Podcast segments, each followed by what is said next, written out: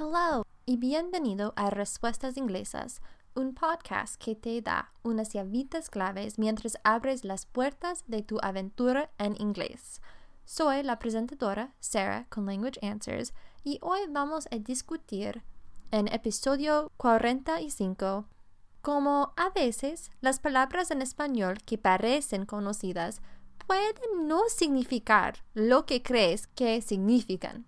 Aquí hay 10 ejemplos para ayudarte a evitar cometer esos errores de bisoño. También tenemos un consejo cultural de la información básica del país Malta. Entonces, empezamos.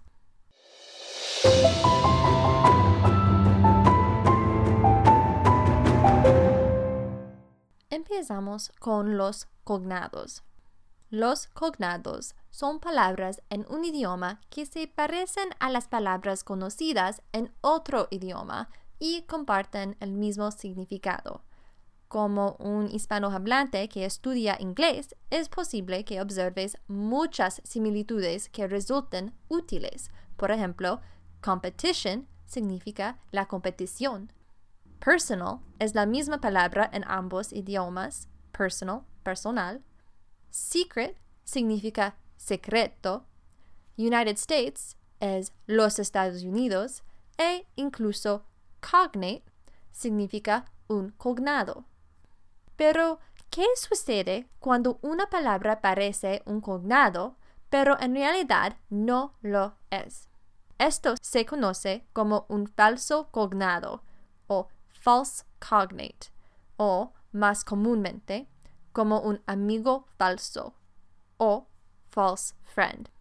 Uno de los ejemplos más conocidos para anglohablantes es la palabra española embarazada. Si bien parece a la palabra en inglés embarrassed, pero entiendes que embarrassed significa avergonzada. Entonces, si un anglohablante quiere decir I am embarrassed, pero dice estoy embarazada, estoy embarazado, obtendrá algunas miradas raras, especialmente si es un hombre, o quizás unas felicitaciones.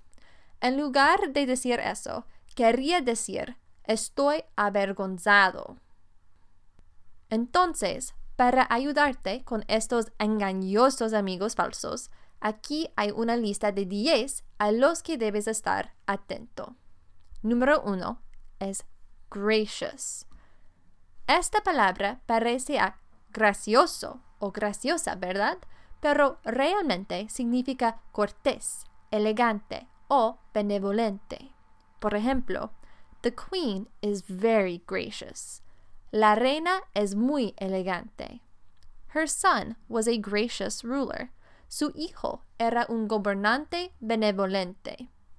Para decir gracioso o graciosa, querías decir silly o funny. Número dos es rope. En español, esto significa cuerda, no ropa, que es clothes o clothing. Por ejemplo, cowboys use rope to lasso their cows. Los vaqueros usan cuerdas para echar el lazo a sus vacas. La siguiente palabra es misery. Si eres católico, podrías estar pensando que esta es una palabra común que se usa en inglés cuando se habla de Jesucristo o la Virgen María. No, no significa misericordia. Yo pensé que eran sinónimos cuando vi misericordia por primera vez. Pero misery significa miseria. Por ejemplo, the townspeople lived in abject misery. La gente del pueblo vivía en una miseria abyecta. Para decir la misericordia, dices mercy en inglés. Número 4 es alms. Esta palabra es un poco anticuada en inglés y no significa alma. Normalmente la usamos cuando decimos que alguien dio limosna a los pobres. Por ejemplo, At Christmas, the Duke would give alms to the poor. En Navidad, el duque daría limosna a los pobres. Para decir el alma en inglés, diría soul o heart dependiendo de la situación. Número 5. Bigot. Ten cuidado con esta. No significa bigote. En cambio, describe a alguien que es intolerante o fanático o fanática. Por ejemplo, people will often call their opponent a bigot to shut them down. La gente llamará frecuentemente a su oponente un intolerante para detener el debate. Bigote en inglés es mustache. La siguiente palabra es tenant. Si está tratando de hablar de alguien que está en el ejército, esta no es la palabra que quieres. Tenant significa arrendatario, arrendataria o inquilino, inquilina. Por ejemplo, the new tenants are in the office. Los nuevos inquilinos están en la oficina. Teniente en inglés sería lieutenant o deputy. Una nota interesante, según wordreference.com, en español hay un coloquialismo que decir que alguien es sordo. Por ejemplo, mi perro está teniente. En inglés diríamos My dog is deaf as a post. Vale. Número 7. Regal. Si bien se parece mucho a la palabra española regalo, sino esta palabra en realidad significa real o majestuoso. Por ejemplo, the prince has such a regal bearing. El príncipe tiene un comportamiento tan majestuoso. En inglés, regalo es gift. Otra frase interesante de wordreference.com, ser un regalo para la vista, en inglés es to be a sight for sore eyes. Número 8. Library. Esta palabra me tomó un tiempo pillar el tranquillo.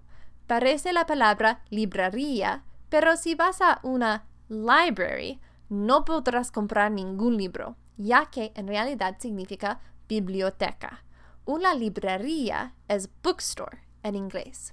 Por ejemplo, whenever I go to the library, I always have to check out one or two books. Cada vez que voy a la biblioteca, siempre tengo que sacar uno o dos libros. La siguiente es exit. En inglés, no digas que deseas a great exit a alguien. Esta palabra significa la salida.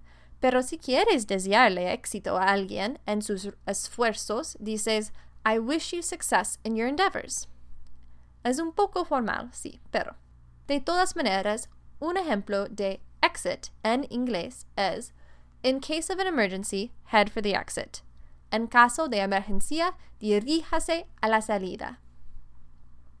Y finalmente, número 10. Deception.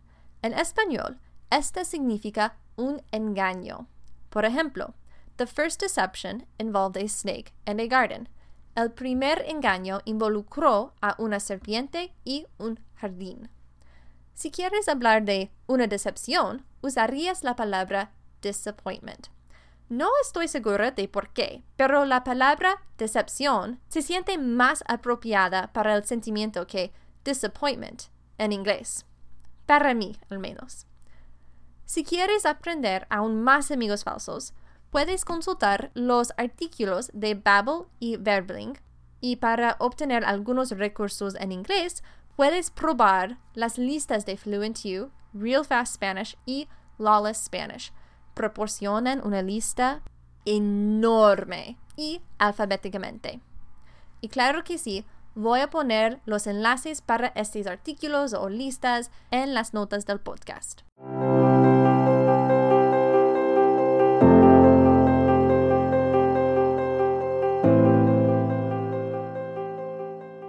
So, for today's cultural tip, we'll go over some basic facts regarding the country of Malta. Now, the official name of Malta is the Republic of Malta, or in Maltese, Repubblica ta Malta. Now, just a heads up, I do not speak Maltese, so I apologize to all of you for any butchery I may do to the Maltese language. Now, the size of Malta is pretty small. It's a very small island, only about 316 square kilometers, and it's located just south of the Italian island, Sicily, in the Mediterranean Sea.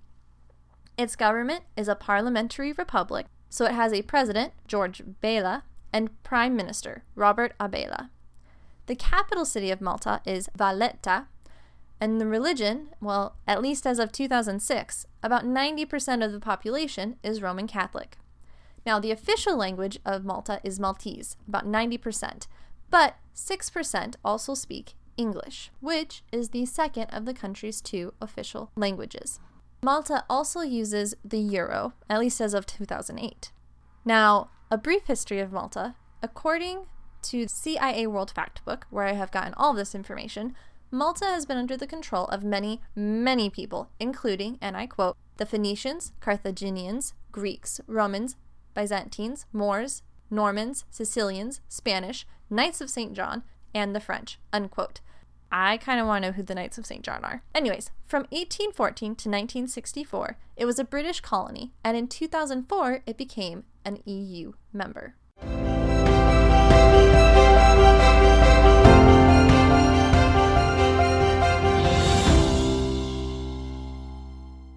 Vale, eso es todo por hoy.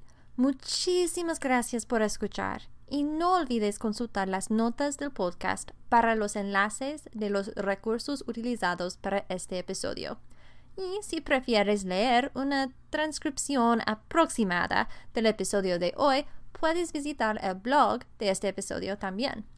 Me encantaría ayudarte con tu travesía de inglés. Así que si tienes preguntas de la cultura o gramática de inglés, necesitas una traductora de español a inglés, una escritora o una tutora, puedes contactarme a contact at languageanswers.com o visitar mi sitio de web para más información a www.languageanswers.com. Recuerda, Aprender un idioma es una travesía para toda la vida.